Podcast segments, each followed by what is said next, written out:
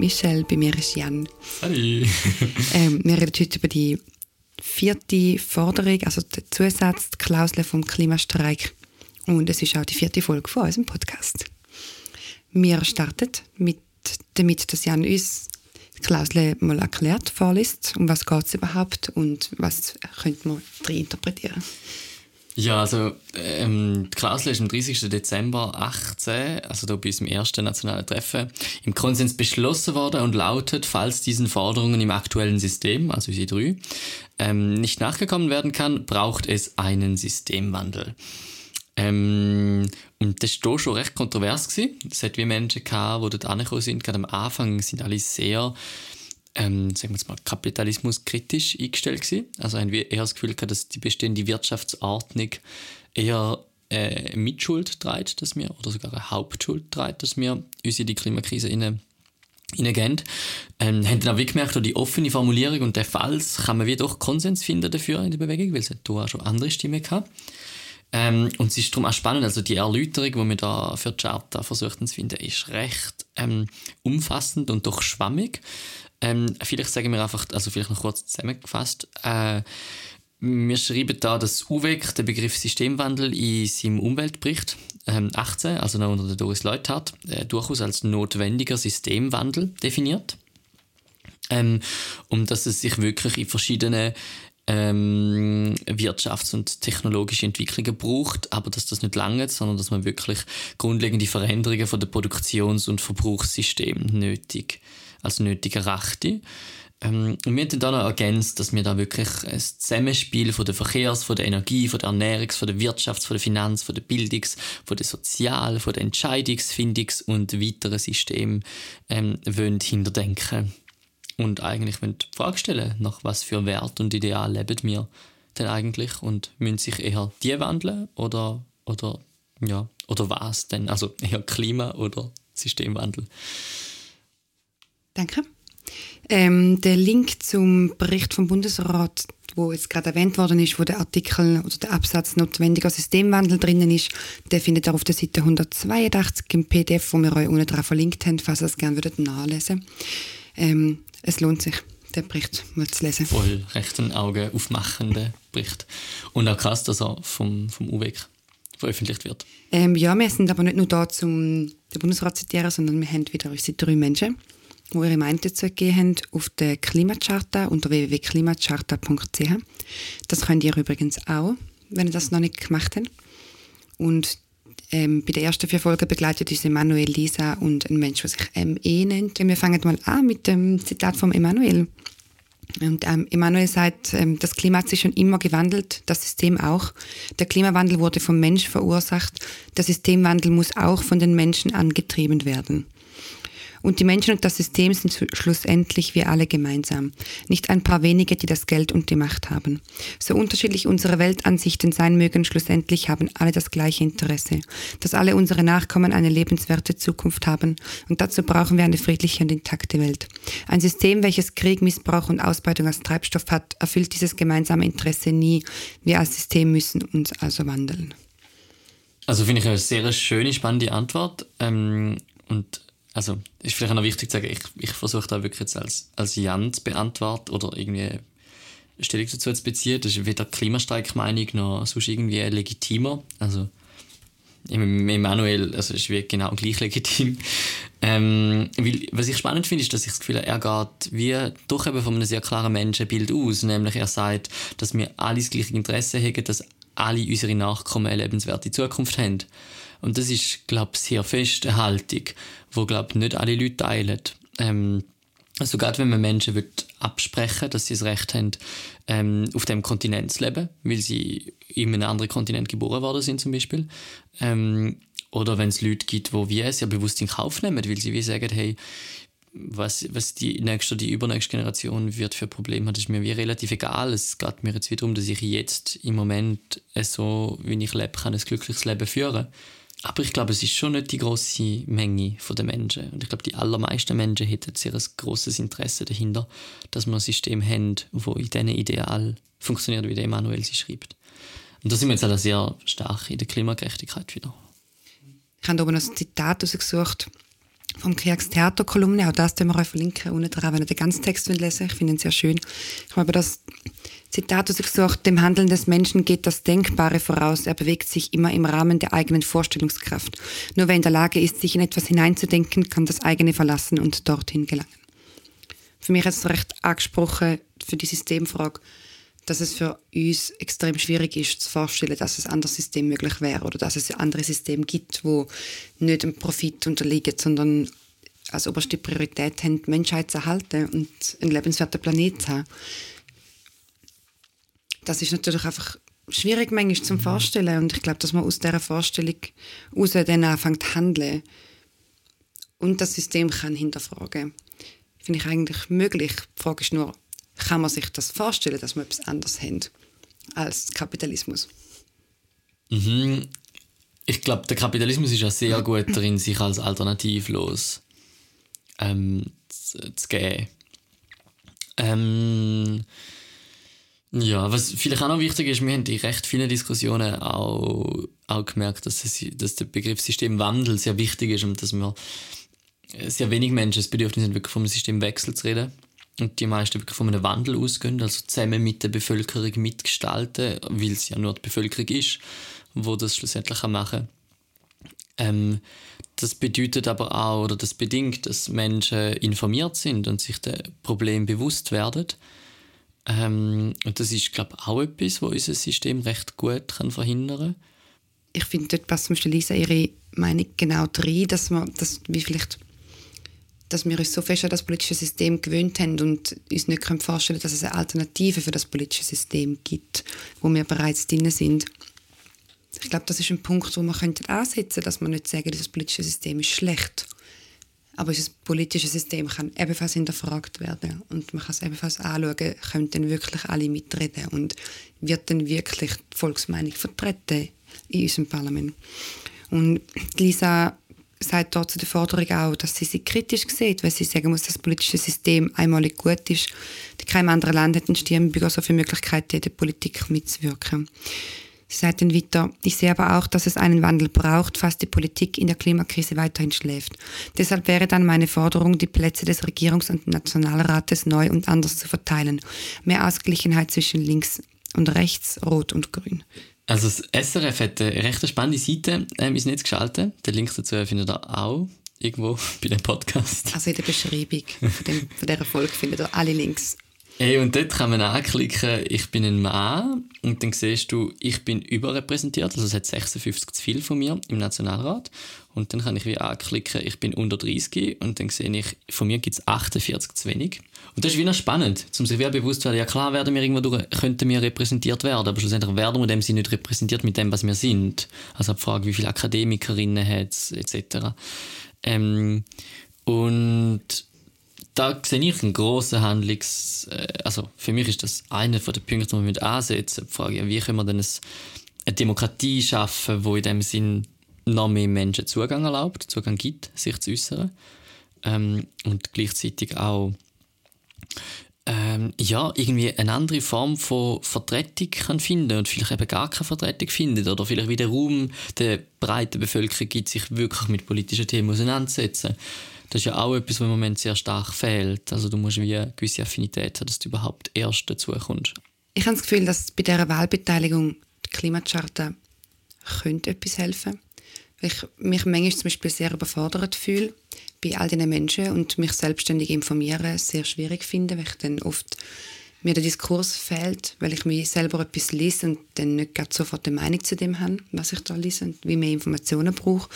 Und ich das Gefühl auf der Klimacharta finde ich den Diskurs. Ich kann mir verschiedene Meinungen an also ich kann verschiedene Meinungen zu einem Bereich lesen gehen und sagen, was sagt denn die Person und was sagt die Person und was für ein Gefühl löst die Antwort in mir aus von dieser Person. Und ich freue mich wirklich fest auf die Antwort und mega gespannt. Mhm ähm, was das PolitikerInnen zu sagen haben zu dem Themenbereich.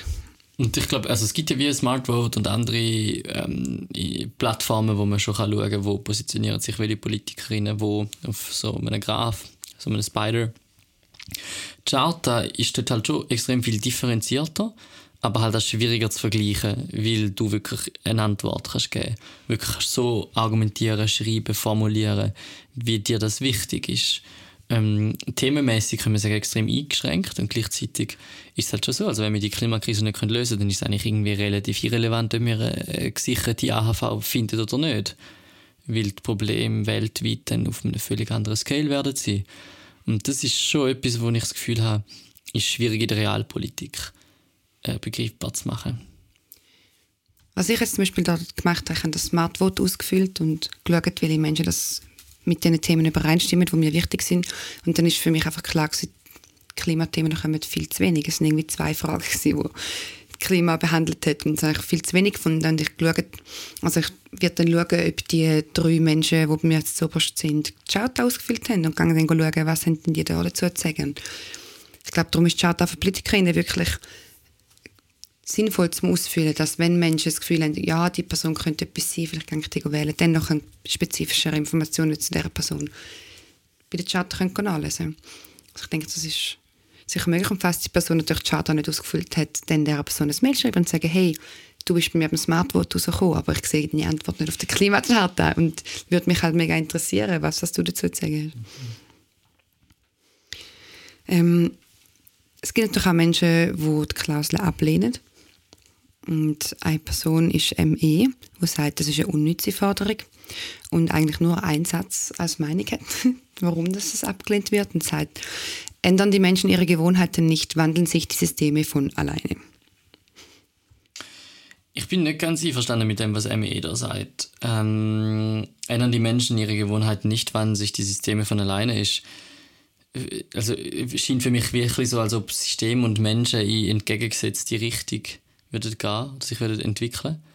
Und das ergibt für mich wie nicht so viel Sinn, ähm, weil es ja die Menschen sind, die sich die System geben. Und das ist ja so ein bisschen lustig an der Klimakrise, weil also es gibt wie so handfeste Naturgesetze, wie zum Beispiel der Treibhauseffekt ähm, oder das Energiegleichheitsgesetz oder halt irgendwie ähm, also ja der Fakt, dass wenn man etwas verbrennt, dass es dann irgendeinen Stoff gibt, der nachher rauskommt. Und an dem kann man halt wie nicht so viel verändern. Und dann gibt es gleichzeitig Gesetze, die wir sehr gut können verändern können. Mit zugehört, wie wir zusammenleben, äh, wie unsere Wirtschaft ausgestaltet ist. Und das ist ja nicht einfach irgendwie ein zufälliges Produkt, sondern das ist ganz klar eine bewusste Entscheidung. Also natürlich manchmal einfach auch eine Entscheidung, wo gewisse mächtige Schichten fällen wo irgendwie mal installiert worden ist, wo immer einen historischen Kontext und so hat, aber trotzdem, wo die Menschen an sich entscheiden, so leben wir jetzt zusammen. Ja, was ich aber schon einverstanden bin, wenn die Menschen sich, also vielleicht ist das wie auf die längerfristige Folge, äh, Konsequenz ähm, äh, geschlossen, wenn wir Menschen unsere Gewohnheiten nicht verändern, dann tun sich einfach unser Ökosystem und irgendwann auch, also wahrscheinlich unsere Demokratie verändern. Ähm, man sieht das ja auch in Ländern, wo so Sachen eher zusammenbrechen und Demokratie eher ersetzt wird durch so populistische ähm, PolitikerInnen, wo man dann schon nicht mehr von einer wirklichen ähm, Volksdemokratie kann reden Ich muss ehrlich sagen, ich persönlich habe auch ein bisschen Angst, wenn das System wirklich zusammenbrechen würde, was das dann daraus entsteht. Darum finde ich es schön, wenn wir einem Systemwandel reden, wo sich einfach weg vom Geld als oberstes oberste Priorität hin zum Mensch als oberste Priorität wandelt oder am Erhalt von der menschlichen Rasse. Und mir persönlich ist es sehr wichtig, von einem Systemwandel zu reden und nicht von einem Systemwechsel. Die Teilnahmslosigkeit in der Schweiz macht mich manchmal einfach sehr traurig. Und ich verstehe es nicht, dass es wie okay ist, dass man es einfach so passieren lässt, dass man so, man hat seinen Job, man hat seinen Alltag und es geht dann im Großen und Ganzen gut und ich kann genug und ja, man könnte sicher mehr machen, aber ja, das, ich bin jetzt halt vielleicht schon 40, ich habe vielleicht nicht mehr so viel Energie wie da die Jungen, um das zu machen. Die Ansicht finde ich irgendwie, das macht mich sehr fest traurig. Also was mich verblüfft nach der ersten Streik ist, dass ich wie das Gefühl habe, wenn du auf die Straße kommst und dich mit diesen Sachen auseinandersetzt und du wie merkst, wie allumfassend der Wandel ist, wo wir da anstreben, dass dann die logische Konsequenz nicht ist, irgendwie mindestens die Hälfte von deinem bisherigen Alltag zu reduzieren, sodass du kannst dich für das einsetzen. Gleichzeitig ich die Leute, die die sind auch sehr gefordert, weil halt plötzlich wie fast keine Regeln mehr gelten. so. Also natürlich sind die Gesetze sind die gleichen, aber das Zusammenleben ist ja dann völlig anders in dieser Bewegung rein, wenn du das wirklich so machst. Und wenn ich das Gefühl habe, unser demokratisches System hat gewisse Probleme und ich gleichzeitig sehe, wie wir versuchen, unsere Pläne zu gestalten, wo wir eben neue demokratische Systeme versuchen auszuprobieren. Ähm, das Gefühl, das ist eine riesige Chance, weil da kommen 200, 300 junge Menschen an die Nationalen zum Beispiel zusammen und du kannst einfach miteinander so Sachen ausprobieren. Und das ist so eine Kinderstube, um eigentlich eine neue Form von Zusammenleben zu entdecken. Ähm, aber dass das nur so wenig Leute interessiert, wenn wir gleichzeitig tausendmal mehr auf der Straße sind, ähm, ja, das erstaunt mich. Ja, können wir dann mal nicht drüber reden. Ich möchte gerne mit einem Zitat aufhören. Und zwar, das Zitat ist wieder von dem Kriegstheaterkolumne.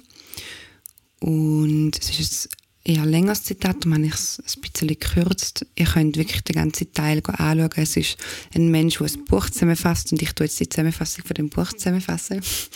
Und es ist wirklich interessant zum Lesen. Und ein Absatz, der mich berührt hat, war, später werden wir behaupten, dass alles sei zu komplex gewesen, dass wir abgelenkt waren von sozialen Medien, Eilmeldungen oder Aktienkursen.